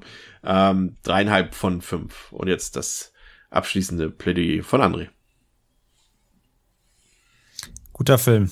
Fünf von fünf. Danke. Danke. Und beim nächsten Mal. ja, ähm, ist für mich, wie gesagt, äh, ein grandioser Film. Ich, wir haben es ja schon gespoilert am Anfang und ich glaube, hat man auch gehört. Ähm, ich greife aber von hinten nochmal vorweg. Ich liebe auch halt diese Kinoszene. Das ist halt einfach äh, eine der besten Abschlussszenen der Horrorgeschichte für mich. Äh, auch wie auch wie Neil da einfach spielt wie er sich da mit Popcorn so reinsetzt. Ich meine, es ist nicht umsonst auch ein GIF-Meme im Internet, so, das ist halt so perfekt. Und dann halt erkennt, was er da sieht und anfängt dieses hysterische Lachen, was aber dann so während des Lachens übergeht in so ein komplettes wahnsinniges Schreien, Weinen. Das ist so gut gespielt. Ähm, liebe ich halt komplett. Und ja, wie gesagt, der Film ist für mich wirklich äh, äh, perfekt. Ähm, ich finde die ganze Grundidee halt fantastisch. Ich finde die, ähm, die Einflüsse, die er sich da reinnimmt, so, da kann man jetzt mit bösen Zungen sagen, er ist ja alles geklaut, aber mein Gott, das ist halt vor allem inspiriert und eher wie eine Hommage, also lieber, lieber gut, äh, lieber gut Tribut gezollt als schlecht selber gemacht, so. Also ich finde einfach die Ideen, die er zusammenfließen lässt, finde ich halt super. Ich mag halt diese, ähm, diese, einfach diese Geschichte um diesen fiktiven Autor, der diese, diese Reise in diese fiktive Stadt, die es nicht geben sollte. Das sind ja alles solche Versatzstücke, die man eben natürlich aus den Geschichten der Vorlagen kennt, aber ich finde eben, äh, Carpenter inszeniert das hier gewohnt geschickt, ähm, ja, zusammen und du hast halt einfach super starken Cast, gerade mit Sam Neill, einfach der das Ding super trägt von vorne bis hinten. Du hast, ähm, du hast einfach kleine creepige Momente, du hast eine schöne Atmosphäre, du hast einfach eine grundlegende ein grundlegendes Gefühl, dass hier irgendwas nicht stimmt, so durch den ganzen Film über, dass halt irgendwas im Argen liegt. Und Stück für Stück setzt sich das halt einfach eben zusammen. Ähm, immer weiter Details und auch dieses, ja, dieses Foreshadowing im Film so, ähm, beziehungsweise immer wieder diese, diese, diese kleinen Feinheiten, die dir an die Hand gegeben werden, mit denen du dann selber machen kannst, was du willst. Und dieses Erarbeiten ähm, des Ganzen, dann halt diese kleinen Horrormomente, ja, der hat hier und da einen Jumpscare, einer der besten mit dem Polizisten auf dem Sofa, der verjagt mich jedes Mal wieder am Anfang. Ähm, aber auch dann später in der, in der Stadt halt so, ja, es ist ein bisschen Geisterbahn, aber ich mag halt diese, ich mag diese ganze Weirdness, ich mag diese, diese seltsame Atmosphäre, diese Bilder, die aneinandergereiht werden, ohne dass man die irgendwie greifen kann, ohne die Verständlichkeit, ohne dass der Film dann auch unnötig erklären muss, wo das alles herkommt, sondern es ist einfach eine Stadt, die eigentlich da sein sollte und ja offensichtlich ähm, sehr, sehr, sehr, sehr seltsame Dinge vor sich gehen. Und das zelebriert halt äh, Hobbs End da eindeutig. Und ähm, bin jedes Mal auch wieder verwirrt, wenn ich die kleine arme Oma aus Happy Gilmore hinter der Theke sehe, ja. ähm, die eigentlich noch äh, mit, mit, mit Adam Sandler, äh, für die Adam Sandler Golf gespielt hat, damit sie ihr Haus behalten kann. Und hier hat sie ihren nackten Mann am Fuß und zerhackt ihn als Tentakel-Oma. Also immer wieder schön. Ähm, auch dann halt die Kirche, das ist alles dieses Gotische, was das Ganze hat, diese leichten Anleihen von Children of the Corn, von ähm, ähm, ja, diese, diese Ausweglosigkeit, die das Ganze dann birgt. Äh, Pascal hat auch noch Lost Highway reingeworfen mit dieser Autofahrt. Da stecken so viele kleine Feine, Feinheiten einfach drin, die so, viel Spaß machen, die zusammengef zusammen, zusammengefügt einmal zu sehen. Mm. Und ja, und dann quasi die Auflösung des Mysteriums des Ganzen, dass die, wenn man realisiert, was los ist, wenn die, wenn die Hauptfigur auch realisiert, was wirklich los ist, und das Ganze aber quasi ist es zu spät, so ist zu spät umzudrehen und die Falle schnappt quasi zu. Und äh, ja, nicht, nicht, nichts Geringeres als das Ende der Welt wird quasi eingeläutet, auch wenn man nicht genug davon sieht, wie Christoph halt findet. Äh, ich finde halt, es reicht auf der subjektiven Ebene, weil ähm, nach wie vor Neil das Ding halt einfach trägt, weil es um ihn geht. Und der bringt das Ganze eben dann, wie gesagt, mit diesem Kinoabschluss dann ein, ein sehr wahnsinniges Ende und schließt damit dann auch den Lovecraft-Kreis ja ab, ähm, als der Protagonist, der in einem Lovecraft-Roman eben auch am Ende des Tages wie von den großen Alten in den Wahnsinn getrieben worden wäre. Von daher ähm, alle, alle, alle Inhalte drin, die man braucht, wenn man auf diese Zutaten einfach steht. Deswegen, ich finde den äh, großartig, ich liebe den Film und von daher 5 von 5 von mir äh, mit dickem Herz, äh, Lieblingsfilm, Hashtag geil kaufen. ja, wunderbar, das ist doch schön. Haben wir das auch abgehakt. Und falls, und falls irgendein Label zuhört, bringt ihr mal eine neue Edition bitte raus, schönes Mediabook bitte. Ich habe ich hab den noch auf einer, also ich habe den auf einer Emery Blu-ray und hatte noch ein altes, es gab den früher mal auf DVD im Steelbook. Und ich habe jetzt einfach die Blu-ray ins Steelbook gepackt und mir eine eigene Edition gebastelt, aber ähm, jetzt wäre es doch cool, hier, ja. der, hier der, unser, unser bekannter Max, der hatte doch diese Props ähm, gefunden bei Etsy von den Sutter Ey, mega Und wenn du das als quasi als Book Edition, das was sonst immer 84 Entertainment seltsamerweise warum auch immer für die für die Dario Argento Filme macht, diese Leather Book Editions und sowas als Book Edition mit mit äh, in the Mouth mit of Madness, Roman drauf. Das wäre geil. Kauf ich. Und vielleicht sogar Kau eben sogar ein Roman mit drin, irgendwie ein fiktiver Kauf ich. So. Ja. Kauf ich jetzt schon. Gut. Wenn es nicht, wenn es nicht kommt, muss ich mir leider auf Etsy für 105 Euro oder 150 Euro ähm, alle gefakten Sutter Kane Bücher kaufen. Genau, man könnte sich natürlich auch echte Bücher kaufen davon, aber man kann sie ihrer Trappen kaufen. Die gibt's nicht. Das ich ist weiß. fake. weiß ich doch. Ich meine jetzt andere Romane. Nein. Nein, ich lese nicht. okay. Ähm, ja, das soll es heute gewesen sein. Beim nächsten Mal gibt's, äh, ja, sag ich mal, wie können wir das an? Geheimtipp auf jeden Fall, immer noch leider. Aus meiner Sicht einer der besten Standalone-Slasher aller Zeiten, ähm, der auf dem deutschen Titel Die Forke des Todes hört.